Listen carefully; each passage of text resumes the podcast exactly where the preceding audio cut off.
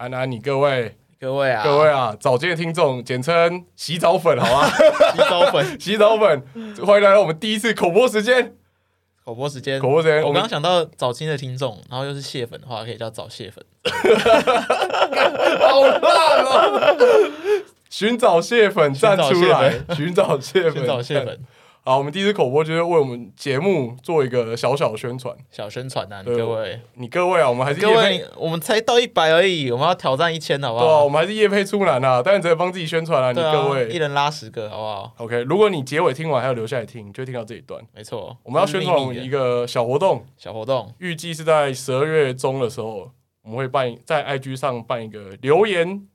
标记追踪就送明信片的活动，没错，这个名称非常的详细。留言、按赞、订阅、开启小铃铛，对对对，留言标记追踪就送明信片。留言标记追踪，对，我们到时候会在 wider Power Ranger 上面试出，我们可以让大家挑选明信片，总共六款。对，那每一款应该目前规划是十五位，十五位可以来跟我们索取这个明信片。你只要去留言，然后并且你有追踪，然后你标记一位朋友。那你就可以得到这一款明信片。那一个人最多三款啦，拿三款，机会留给大家嘛。哎、简单来说就是我们会针对我们之前有上档的节目，然后呃，我们会从中挑出六集，然后每一集会由我跟克里夫，我们会一人负责一半的集数，然后我们会去拍一张符合那个集数的照片，并且搭配一句节目的节录，然后把它制作成明信片。那你只要在活动期间呢，在我们 IG 的贴文，也就是那个照片的底下留言的话，你就可以拿到那一款，就代表那个级数的明信片。对，然后每个人最多三款，每个人最多可以留三次言，三张不同的照片，现在可以留三款。那每一款我们限量十五张。所以要抢要快，对。然后活动结束之后，我们会私讯你，给你一个 Google 表单，那你再告诉我们要拿到哪里给你，也可以选择自取啦，也可以选择来录音顺便拿。对，对对，这也是 OK 的，OK 的，欢迎啊！我们第一次口播就是这么简洁有力，看福利大放送，福利大放送，哎、欸，我觉得很赞，因为你不用花任何钱，也不用抽奖，邮资还是我们出，没错，干，我们哪里找这么，而且我们的明信片很有质感。真的，真的有质感。我们拍照真的是求，我跟我跟克里夫都是摄影社出身，大家可以不用担心。我们十年磨一剑，十年磨一剑，高中摄影社到现在，高中在办展的好不好？哦，你各位啊，华山、松山都很熟啊。那是简单简单。好了，我们第一次口播就到这边。好，谢谢大家，谢谢大家，拜拜，拜拜。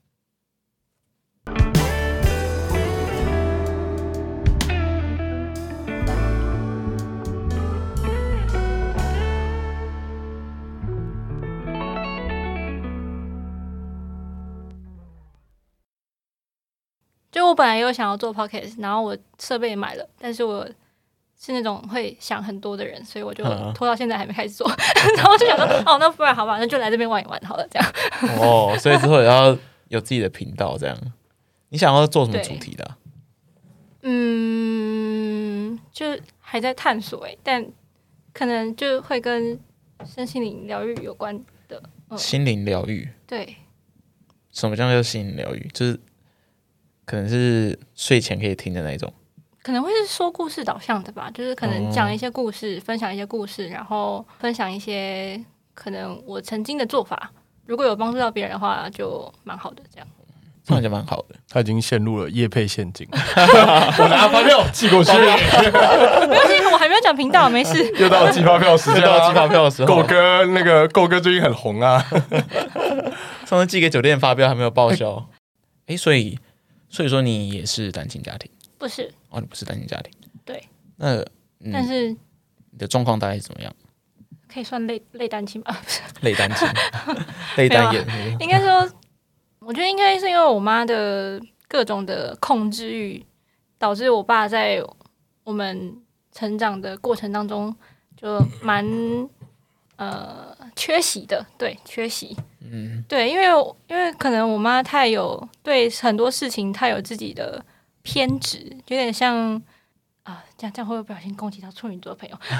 就是处女座 Max 版开到开到底这样，对，就是可能他对什么东西都有很多自己的的那个，然后相对来说，我爸可能就不是一个比较 free、比较弹性的人。那我觉得就是就是可以看到他们年轻的时候，可能都是感觉是互补，然后在一起，然后结婚，但是殊不知没有磨合好，就变成就是相互爆炸这样。对，然后，嗯、呃，就我爸就会比较不管小孩的教养，就会觉得有聊一聊大方向对，然后有走好就好。但我妈就会各种控制，就她的控制延伸到生活的各式各样的方面，然后还有情绪勒索，然后就会让我们小孩子蛮绑手绑脚的。对，然后就是也会在那个控制的过程当中，就有点没有自己的感觉。欢迎来到早金人生事务所，我是寄居蟹，我是克里夫。嗨，大家好，我是来宾花露酱。我们今天想要跟大家聊聊的家庭这个很大的议题。好，我们终于走出感情这个，对，我终于走出感情这个窠臼。对，没错，不要每次都靠感情啦！圣诞节快到了，我们要给大家一个温暖的、温暖的感觉，好不好？太高，这个硬凹，这个硬凹，这个跟上次录劈腿，然后说呃，其实不适合，也不一定要在一起，是一样意思。没有，我觉得其实家庭这件事情呢，就是尤其是原生家庭这件事情，其实它是深深影响我们每一个人。我觉得不同家庭状况的人，可能都会面临不同的问题。可能老话一句嘛，就家家有本难念的经，在成长过程中或多或少都有曾经羡慕过别人的家庭是怎么样子的，或者说。呃，会觉得自己家庭可能没有自己想象中那么好，可能或多或少都会有曾经这样的想法。可是我自己在成长过程中体悟出来的一个道理，就是其实家家有本难念的经。就不管我们看起来多好的家庭，或是多羡慕的地方，其实他们都还是有他们自己的难处在的。那今天其实主要是想要聊聊，就是可能家庭不同的家庭背景对每个人的人格啊，或是整个成长形塑啊。可能会有什么影响，或者说在，在呃你的人生过程，我们的人生过程中，我们的家庭影响了我们哪些事情？我先吗？抽签是，是抽签吗？好吧，我先吧，我先。好啊，极度自由派，极度自由，极度自由派，完全没有在管的，就是放任式的。羡慕，但有点危险，因为我本身住三重啊。哇，对对对，所以完全不小心就变械斗之城。对对对，所以在这种极度自由派，然后在三重长大过程当中，我都觉得。我没有去当八嘎囧，纯粹只是几率的问题而已。我应该有蛮大的概率，应该是要去当八嘎囧，就跟那个夜市那个小钢珠一样，弹出去，然后下面八个洞都是八嘎囧，刚好没有掉到那个洞里面去。我可是没被打出去的那个，蛮妙的，没什么太多的约束，但是是好也是坏啦，因为他完全不管你要干嘛，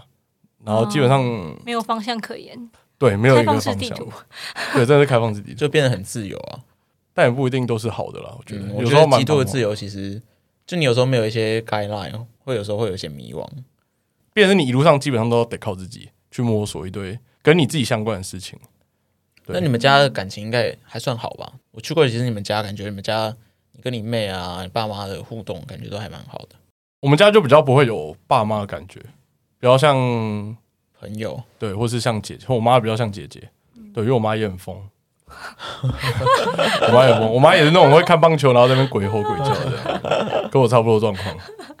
哎，你们家什么家庭革命，或者是有大吵过吗？有没有什么让你觉得很久以前到现在都印象深刻的一些事件之类的？比较印象深刻应该是填大学的时候，因为我没有跟家里讨论，懒得懒得跟他们解释，说我到底要念什么学校。对，只是我爸有稍微暗示一下，我爸有说，哎，那个某某学校有什么系还不错啊，这样。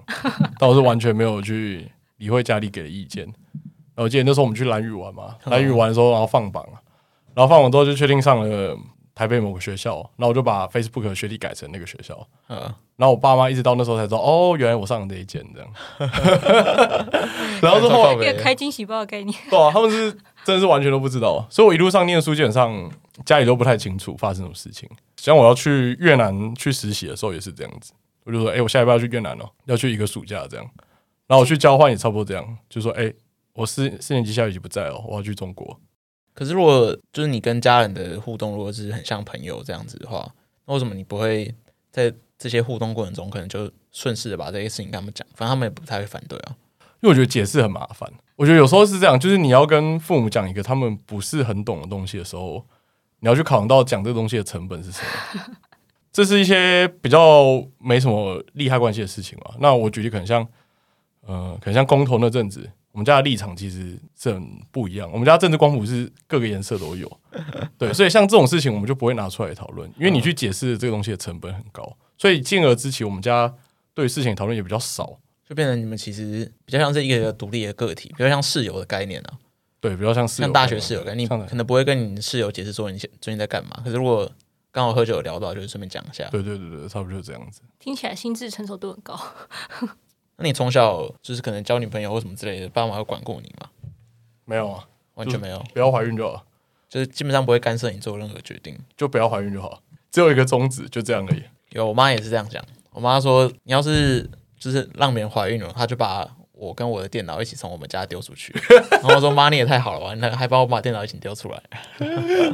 或者是丢电脑，因为我那时候很爱打电脑。靠！那你觉得你你会觉得你成长过程中你有什么缺憾吗？或者说你觉得你以后假设你生小孩的话，你会想要用现在的方法来去教他吗？还是说你你会觉得有什么地方你想要改进？我可能会稍微控制多一点吧，我觉得我会是管比较严的那一种，因为我觉得我们家就是太自由，自由到完全就是靠运气，靠运气，小钢珠是。对、啊，我基本上就是一个运气，运气而诞生的一个现况。嗯，都知道运气某个地方稍微跑到另外一边去，它完全就长得不一样，所以我可能稍微管控一点吧。生女儿生儿子都会这样，还是女儿管比较严？一定啊，女儿一定 没有啊，就差不多，对我来说都差不多，不然才没几岁就被人家骗，所以势必要跟小孩有更多的沟通啊。嗯，对，就其实就比对现在爸妈也是这样子，就是因为观念不同嘛。那我觉得现在其实很多呃家庭之间是比较少一点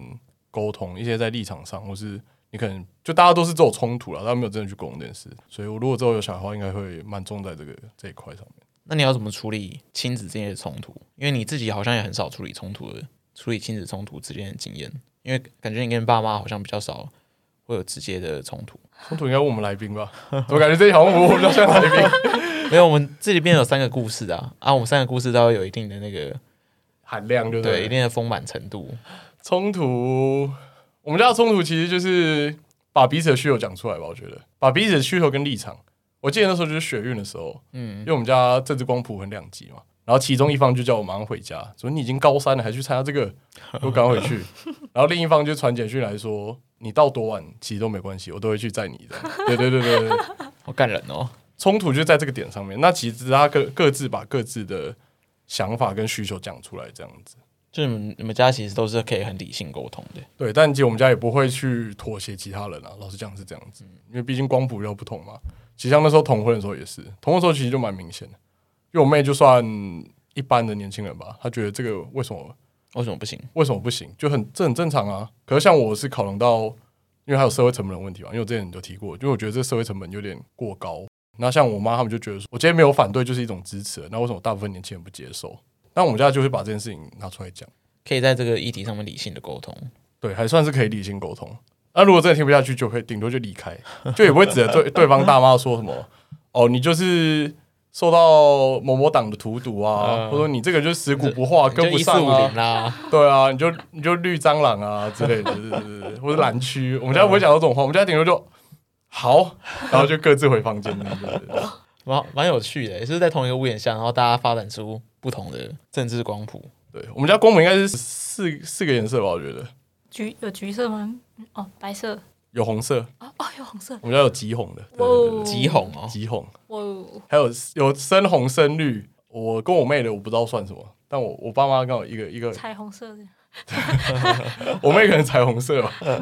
我觉得从政治光谱来看的话，我们家其实就是一个蛮妙的组合，嗯，但也是一个我觉得大家可以参考的方向。就是你如果你真的跟你的父母的想法上，任何事情想法上不一样的话，其实没有必要一定要对方跟你是一样的，或是他要他要认同你。我觉得认光认同这个都很难，就是你只要能大家好下好好坐下来聊个天，说个话，这样其实就可以。感觉你们家是比较开明的家庭，所以比较多事可以拿出来讨论。我的前情提要就到这边了，就到这边，对对对对。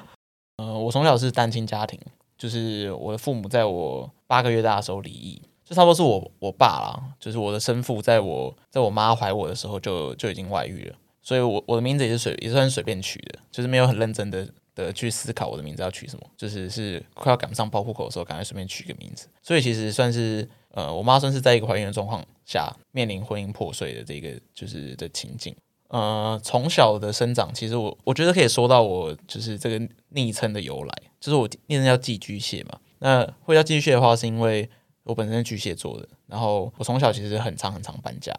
我在一个地方住最久的记录，应该是应该没有超过五年，就算大家没有在一个地方住超过五年或六年过，大部分时间，大部分的地方大概就住一两年就会搬家，住一两年就会搬家。所以我就觉得自己的情形很像是，就是寄居蟹，你知道吗？寄居蟹想要长大的时候，它就会换一个壳，可以容纳更大的身体的壳，然后就一直长大，一长大。可是它都不会有一个永远的壳。就像我不会，我可能不会，你问我说我家在哪里，我可能会跟你说我现在住址在哪里。可是我不会跟你说哦，我的呃真正意义上的家在哪边，因为我觉得我自己是没有一个这种地方的。就可能大家可能会有一个地方是摆放他们呃从小到大的一些东西啊，一些回忆啊，或者是一些呃这个地方是他有很就是很长久的一个回忆的地方。可是对我来说，我其实没有特定的一个这样的地方，因为太多地方都是可能住一下，然后可能就要搬走了，就我没有一个明确的家。那呃，对我来说的话，因为其实在我妈面临这样的情形情况下，她其实也没有办法真正很很周全的照顾我。所以说，呃，我小时候其实是被寄养在我的阿姨家，就是有点像寄人篱下的一个一个感觉。我觉得这中间其实就产生了蛮多冲突的，就是包含是我妈跟我阿姨的冲突啊，或者是说他们在管教我的时候，他们也不知道说他们要拿管教儿子方来管教我，还是管教侄子方来管教我，就是会会面临很多不一样的。不一样的情境吧，所以我觉得是带给我影响，就是呃，从小我觉得还蛮蛮会察言观色的，比较容易的去感觉到大人情绪现在什么样子，然后我现在应该做什么事情，现在不应该做什么事情。但我不会说我真的很悲惨或什么之类，可是之所以没有很悲惨的原因，是因为我觉得就不管是我阿姨或者是我妈，其实他们都对我很好，他们都是很真心的爱我，然后也是很努力的，可能想要希望我可以过得很好。只是嗯、我觉得让小孩子生长在这样的环境，其实。还是会有一些小小的遗憾，比如说你可能没有办法有一个很稳定的生活，或者说不是说什么三餐不继啊，就是你没办法没办法有一个很稳定的家庭。就像我可能小时候去幼稚园的时候，会跟别人说：“哎，我有两个妈妈，然后我有两个爸爸，或什么之类的。”然后幼稚园老师就很紧张，说就很紧张关心我们家的状况，说：“哎，你们家的什么情况？为什么会这样讲？”但其实是因为那时候还小，我没办法分辨说，我原来这不是妈妈，或者说怎么样才叫做妈妈，就是怎么样才叫做一个家。其实我觉得我没有走歪，其实也是也算是运气啊，也算是运气运气。因为我从小也是没什么人管我，就我从大概小学高年级开始，我的联络簿就是我自己签的，我妈会把印章给我，所以我就自己签联络簿。赞，这边要跟所有家长呼吁，如果小孩想上建中，从小拉自己签联络簿。没错，没错，这样才会上建中，这样就会上建中，这样就会上建中。对，所以其实我从小自由度很高，然后我在小学四年级以前住在我阿姨家，小学四年级以后是跟着我妈。那我妈基本上她不太会管我，她也没什么时间管我。然后随着我就是年龄的上涨，也不太知道我到底在做什么。就是可能对她来说，高中的数学啊那些东西对她来说都太深奥，所以他也没办法管我成绩或什么之类的。他他能给我的东西很有限，就是他努力工作，然后供给我我需要成长的一切养分。但是要往哪个方向成长，就是完全取决于我自己。我其实从很小就认知到这一点，就是说，其实没有人可以帮你决定任何事情，就是任何事情你都要。都要自己想办法去解决。我会觉得说，这样子的这样子家庭环境有好有坏啊。好处的话就是说，它可能会让我很早学会独立，可能很小时候我就会自己照顾自己啊，自己煮菜啊，然后可能会自己自发的念书。可是我觉得那种念书或是那种向上感觉，其实不是不是说我真的很很上进，就天生就是一个就是很优秀的那种三好青年这样。就其实只是因因为我会觉得在这件事情上面我可以获得认同。因为我可能读书读得还不错，在读书上面我可以获得认同或成就感，就是我才有办法就是继续这样读书读下去。其实可能大部分的大部分会上第一志愿的，可能都差不多长这样子，就可能可以从这个地方获得成就感啊。但是我会觉得说，这个感觉是我跟我妈，算是我回报我妈的一个方法那种感觉吧。她会常常跟我说，她觉得我就是她唯一的希望啊，或什么之类的。哇，这听起来好沉重。对，就是其实会给小孩子蛮沉重的压力，就会觉得说，我真的我何德何能可以承载你的所有希望，或者说你的一生凭什么会由我来承载？小时候也会羡慕过可能其他家庭，觉得说，哎，他们可能都有就是爸爸妈妈啊或什么之类的，然后会觉得他们家好像都可以过得很开心或什么之类的。但后来就觉得说，其实就像我开头讲的，就是家家有本难念的经。就我后来发现，其实那些家庭他们也会有他们自己的问题。比如说父母吵架，然后或者是说爸妈管很严，然后没有自己的空间，然后可能要面临很多事情。那对我来说，我就是换一种模式嘛，爸妈没有什么时间管我，我有很多自己的空间，我想做什么就做什么。大学的时候，我不用常常回家，然后我不用管一些有的没的，完全可以在做自己想做的事情。就是你现在要我回到那个兄友弟恭，就是父慈子孝的这个模式，我可能也回不太回去了，因为已经太习惯这种这种自由感觉了，就变成我现在跟我妈相处也比较像是分隔两地的朋友在相处。因为我妈其实她现在大部分时间不在台湾，我们联络的时间也比较少，然后就是偶尔会更新一下近况，但就在各自的地方各自努力。我们知道我们彼此对彼此的感情是还在那边的，可是就是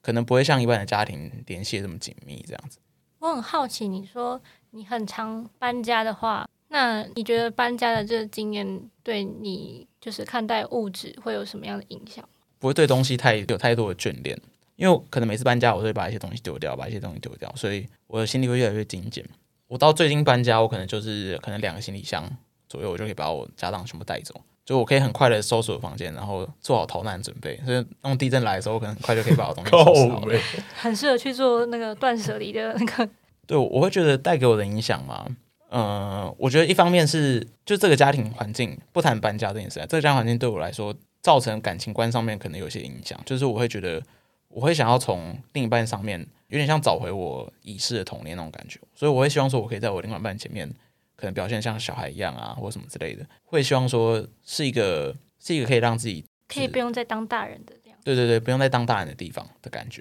那一直搬家这件事情的话，我会觉得硬要说影响的话，就是嗯，我会觉得逝去的东西就逝去了，我可能不太会去追忆它。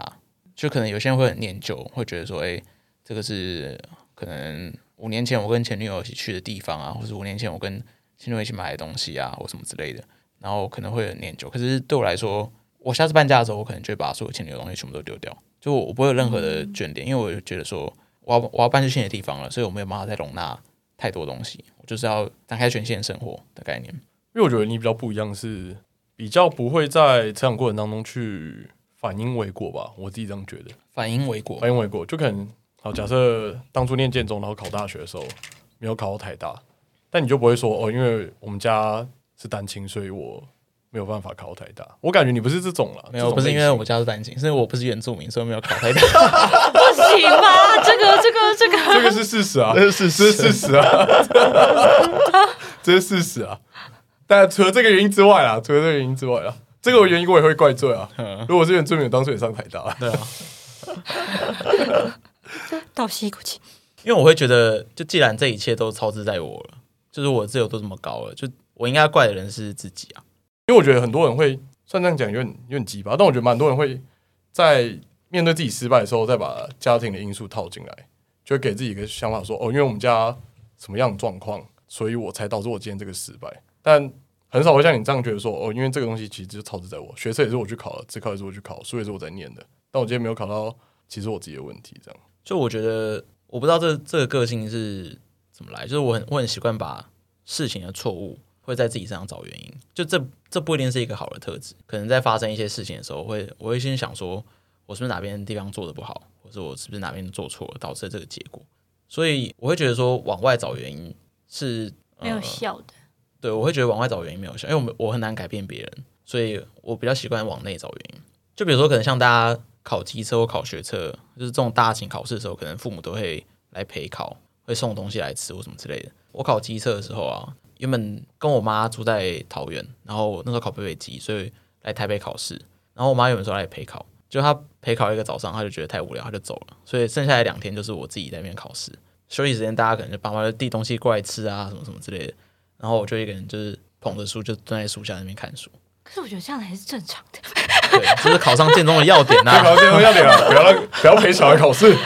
各位家长听到了吗？就是每次大学的时候，那个面试的时候，如果外县市就是例外啊。可是就每次都觉得，嗯，面试的时候就是爸妈在旁边，然后很像一个书童一样，他帮忙背东西，然后帮忙递什么，然后递什么，然后我就看到就觉得，你小孩如果考高一点，就用分发就好了，连推甄都不用。对啊，对啊。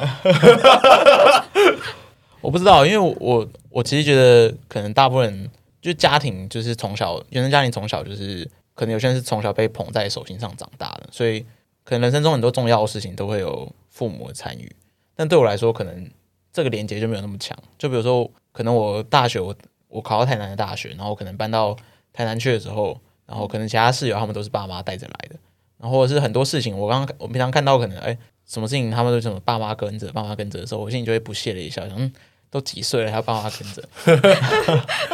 对，我就觉得你这个点其实跟蛮多人就蛮不一样的，蛮多我遇到单亲的朋友，因为有些单亲朋友真的会就是觉得说，我今天怎么样怎么样，是因为家里可能只有爸爸或者只有妈妈，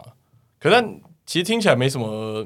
太大的归咎因素，但他就会说，哦、啊，我们家就这样啊，所以觉得你蛮蛮特别的这个点啊，但也可能是因为你念建中啊，嗯，对吧、啊？如果你今天念成功。成功高中搞不好整个就不一样，对，应该就不一样。如果家庭很幸福，我就念建中，念建中了，念什么成功高中？妈的，穿这个什么烂制服？哦，我的话，我刚好就是跟克里夫完全相反，就我们家是极度极度控制派，然后是妈妈是极度控制派，然后爸爸是极度放任派，所以最后就是由妈妈一党独大。因为我妈除了很控制狂之外，她一直试图的想要把。她没有完成的学业，我外婆的期望就是加注在小孩身上，所以他从小就对小孩的功课很要求。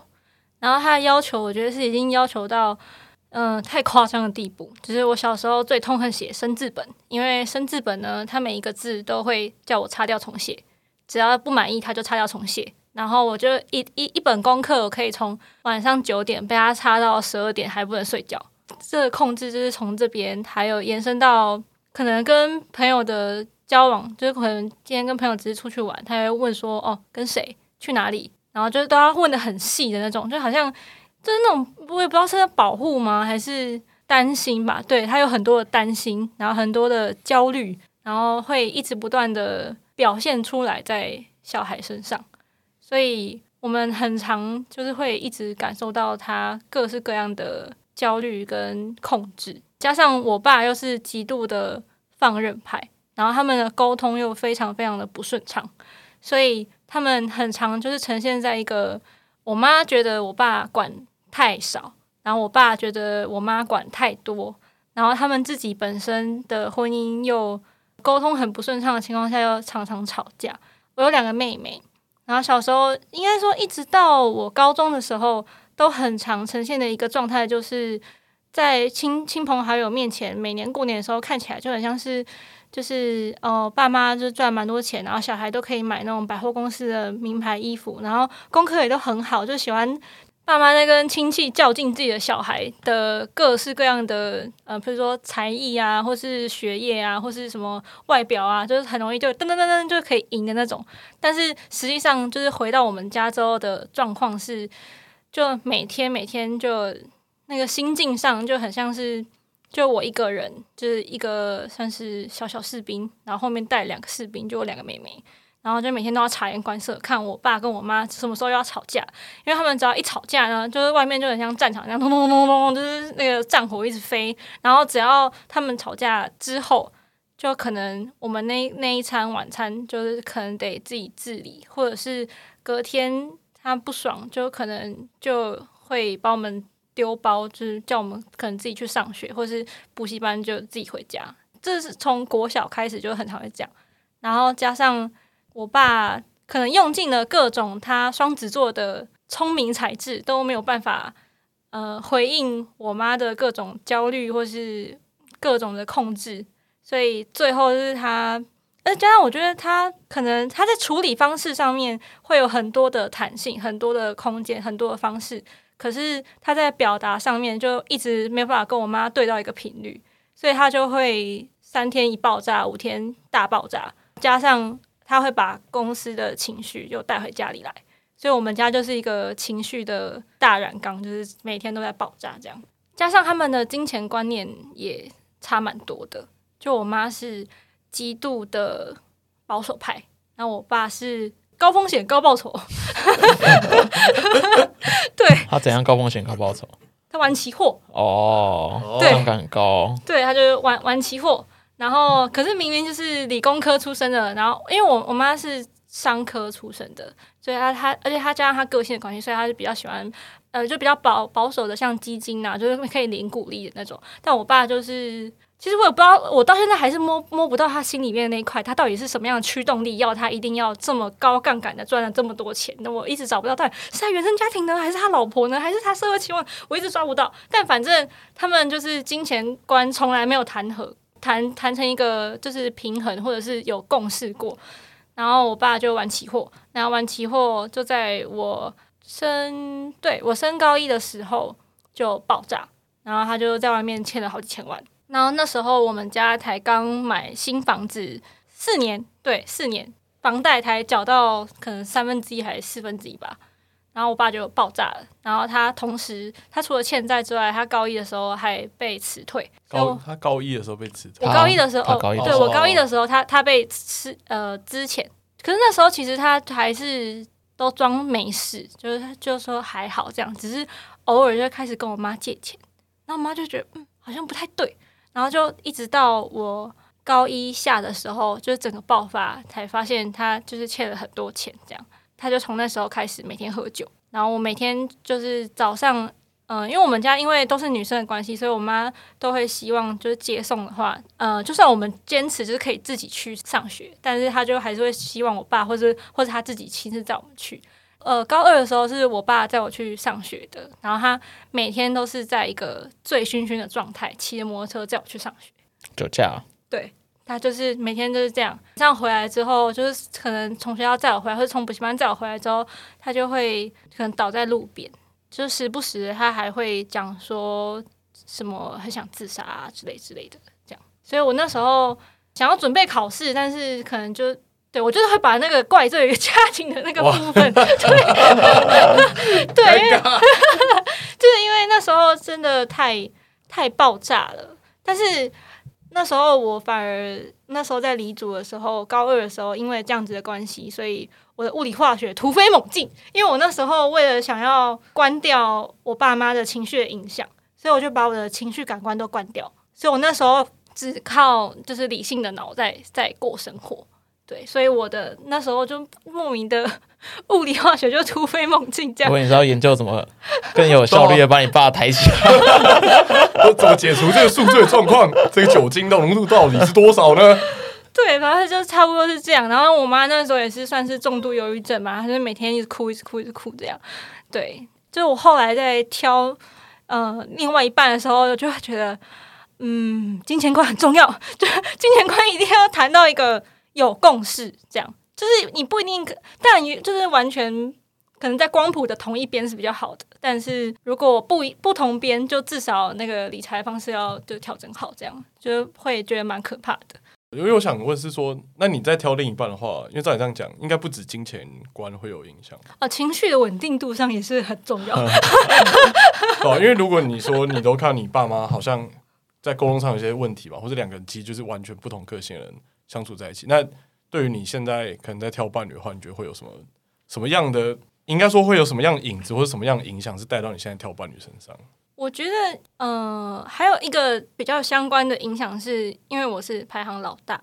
所以我很常会被给予要照顾妹妹的责任。对，然后就这些综合起来，我觉得我可能算是蛮没有童年的。所以我在挑另外一半的时候，我觉得在那个人旁边，可能我是要可以很舒服的做我自己，或是我做我自己的时候，我可能很严肃，或是我很幼稚的时候，是不会被批判，我是可以完全的被接受的。我觉得这是很重要的。跟我蛮像，对，我听起来蛮像的，对啊，对。然后加上可能一直以来都是处在一个。装作若无其事的状态，因为小时候爸妈吵架的时候，在国小的时候或是国中的时候，然后还有高中的，就是经济的变故，我在学校都装作好像没事。因为这种东西虽然会跟朋友讲是会讲，可是其实他也帮不了你什么。这样，而且你你崩溃也是一天，你功课还是得交，所以就是会一直装作若无其事的状态。然后我觉得这后来呃，我发现就是在我进入感情之后，我会发现。其实我有很多过去被压抑的情绪，它会莫名的在某一个时候就突然间不会到爆发，可是我会突然间那个情绪来的时候，我会不知道，嗯，为什么我会对这件事情有反应？像是有一次我跟我男友去华山，对，华山看建筑展的时候，然后我们就过了一个路口，然后过了一个路口，因为我东西手上很多东西，我想要把它放到我的包包里，但是我停下来要放包包里的时候，那个位置其实蛮靠近马路旁边，后面有很多行人要走过来，所以我男友就怕我被撞到，他就想要把我往前推一点点，但是我被轻轻一推，我整个爆炸，然后我就想说，我就我自己爆炸完之后，我就想说，嗯。嗯嗯，然后我就问他说：“你为什么要推我？”然后他就他跟我讲完用意之后，我就说：“我就说哦，好，我我没有很喜欢被推。好几次类似的情况之后，我就发现，就跟我小时候可能会常常被打，就是蛮有关系的。就我会很不喜欢人家对我肢体有碰触，然后或者是如果有人突然就是讲话比较大声一点，或者是嗯、吼我，然后我就会觉得。”你有话不能好好讲吗？你为什么一定要带来这么多情绪？这样，因为我爸跟我妈也很常会这样，所以其实还是有活在那个阴影里面，对，童年给的阴影里面嘛。所以，你会对这些有点侵略性的举动会有点敏感，就是包含是可能比较大声嗯讲的话、啊，或是可能对你自己有碰触的时候，你对你会对这些反应比较敏感。可是，那你有想要摆脱这个阴影吗？摆脱，嗯，因为我因为我觉得说像。嗯其实你很清楚知道说自己是在什么样的情况下被触发的，就像你刚才说推挤，嗯、你可能是联想到哦，以前被被爸妈打或者被爸妈吼那个情况下，嗯，但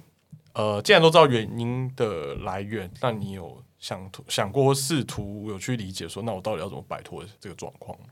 你有，其实我觉得我会走到现在，嗯，身心灵工作者的状态，就其实跟这个很有关系。就是因为我母羊座就很常会被贴标签，就是说爱生气什么的，对。但然后我就一直试图的想要不要被人家讲说爱，就是很爱生气这件事情。但是就回就是往自己的生成长经验回去，就是回头看，就会发现，就是当你爸妈都是一个爱生气的人的时候，你很难学习到如何。就是好好的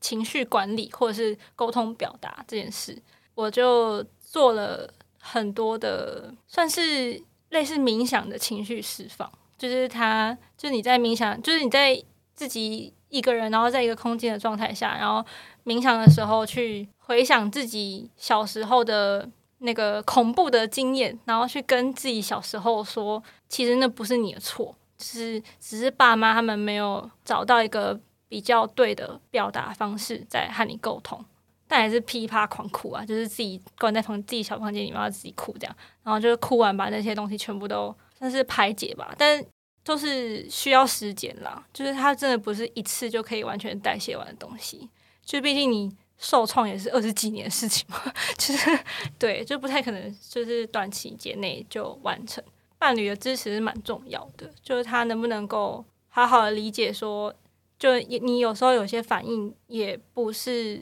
刻意的，小时候的某些受伤的地方又被触发，这样觉得好像很有时候很容易，就是就算你可能不想，可是你还是很容易在长大的时候不小心用你曾经被对待的方法对待别人。你在做这件事情的时候，你才会惊觉说：“哎，这不就是我可能当初我不希望被这么对待的时候？”嗯，然后可是你下一次已经这么做了。然后是你才发现说，可能过去的这些东西在你身上留下了影子。嗯，这这让我想到，我之前跟我男友在讨论一件事情，就是我们去应该是去华山的时候，就看到恐龙展，然后很多又是华山，对，又是华山，然后很多华山有问题吧？华山有问题，因为风水不好，华山地有问题啊。对，然后就看到恐龙展，然后就很多小孩在那边，就是爸妈带着小孩在那边排队这样。然后啊，恐龙迷不好意思啊，因为我不是本身不是恐龙迷，所以我就想说，哦。就是以后要是我就跟我男朋友说，以后要是我给我小孩零用钱，然后他就是拿零用钱去排这种侏罗纪公园的那个展的话，就我就把他的零用钱没收。这样，我男友在旁边，他就听了一下下，然后他就说：“你这样跟你妈控制你不是一样吗？” 然后我就说就：“就哦，对，好像是诶，我在控制我小孩的兴趣诶。”那我可能会跟他沟通一下，就是。比例上的问题啊，就是不要拿吃饭的钱投在自己的兴趣上面，这样。然后我男友就说：“可是如果他有吃饱就好啦，就是他你给他钱，他想怎么用就他的事啊。”然后我想说：“ 好，这个我可能需要时间再嗯学习一下。”我之前有听过一句话说：“你怎么跟你的母亲相处，决定了你怎么跟这个世界相处。”就我细想之下，觉得其实还蛮有一点道理的，就是你怎么对待，就你跟你母亲的关系，决定了你跟世界的关系。但是我觉得，就原生家庭的影响，它不是那么容易可以摆脱的东西。可是，就像我自己来说好了，可能我有一阵子会觉得，说我跟我们家里，就是我跟我跟我妈或什么，我我们家里人，我可能觉得有点疏离，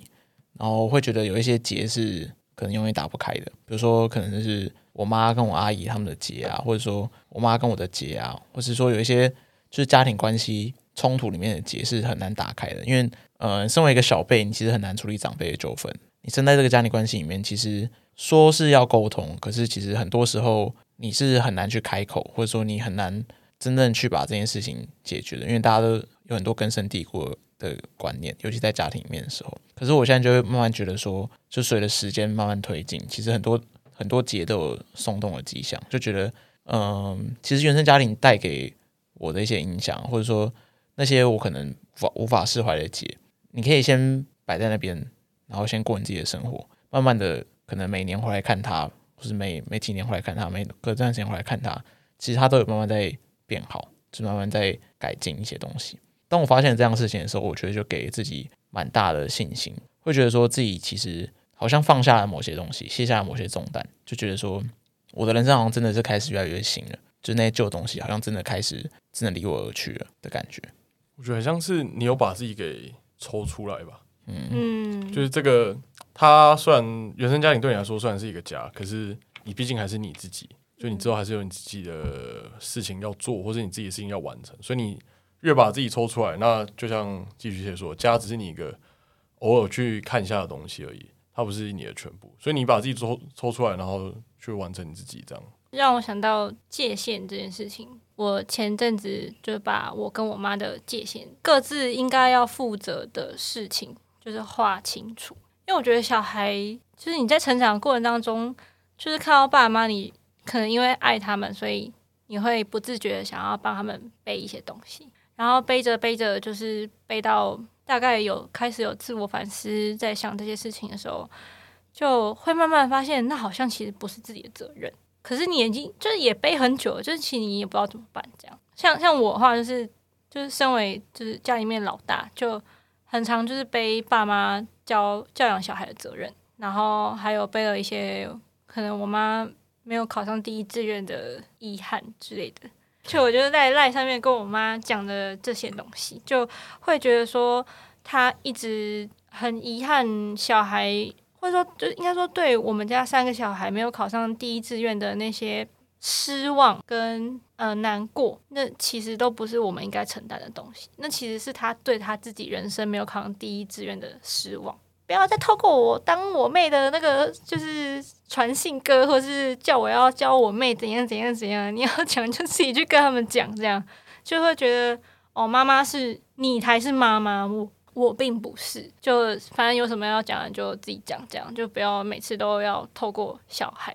就生女儿不是拿来让你养其他的女儿的，就是有点像这种感觉。对，所以其实你也是在越来越抽离的这个路上。对啊。其实我觉得，呃，原生家庭的概念有点像是我们可能刚开始是一个呃很小的一个小树苗，然后被栽种在一个盆栽里面。那这个盆栽可能就是我们的原生家庭，我们可能从这里面汲取呃从里面汲取养分，然后决定我们之后行为模式、我们成长的方向等等等。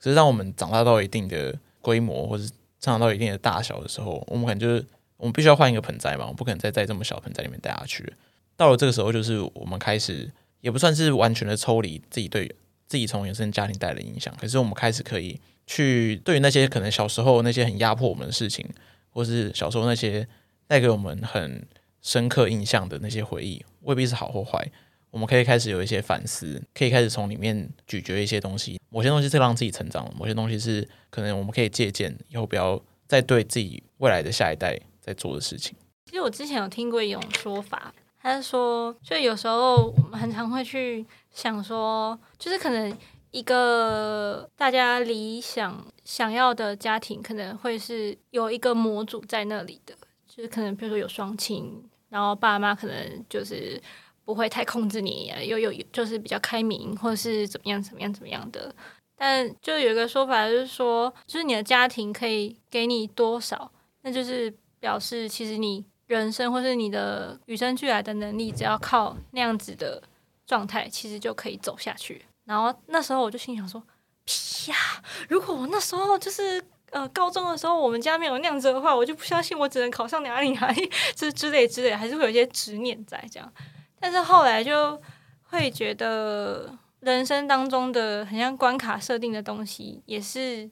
把你导向你活出你自己的一部分。”如果不是某一些某一些事情的话，就好像你现在也不会变成现在的这样的自己。就是它发生过，都有可能可以成为你的养分，只是看你怎么怎么怎么看、怎么想、怎么用。就我觉得，你说就是在你那个时期，假设这些事情没有发生，它一定会对你老人生造成一些其他影响。就是毕竟你那时候可能年纪问题，你可能还没有办法完全摆脱，就是这个环境对你造成的影响。你不可能说，哎，我今天家里吵架，我我就离开这个家庭，我就自己搬出去住。然后我靠自己可以活下来，就那个时候的我们可能还没有办法做到这些事情，所以你势必会受到一些影响。但是我觉得就像你说的，因为家庭这东西它带给带给你很多好的，那它带给你这些好的同时，你可能也必须要去承担一些它的不好的。你说，哎，要是他们没有吵架的话，我可能会怎样怎样怎样。可是要他们没有结婚的话，可能也不会有你啊，或是要他们没有从小照顾你或什么之类，你可能也不会长大。所以。你在承担这个环境的好的同时，你也在承担这个环境的坏。只要他没有真的是可能就是家暴或什么之类那种很极端的环境，其实我觉得我们很难去只要一个东西的好，然后去不要它的坏。所以就有点像是你说的，就是不管怎么样，这些种种的因素造就了现在的这个你。就你之所以会现是会是现在的你，就是因为可能过去这些种种因素他们的累积变成现在的你。我觉得家庭对我造成最大的影响就是。我从很小就开始思考，说未来要怎么养小孩，就很像是花露讲的妈妈那种感觉。可能说有些期待在自己上没有办法满足，所以会想要在小孩身上得到另外一种实现。我可能会希望，汤啊，汤。但这这种实现不是那种很控制欲的实现，是我会希望说，我想要在一个很稳定的情况下才生小孩，就是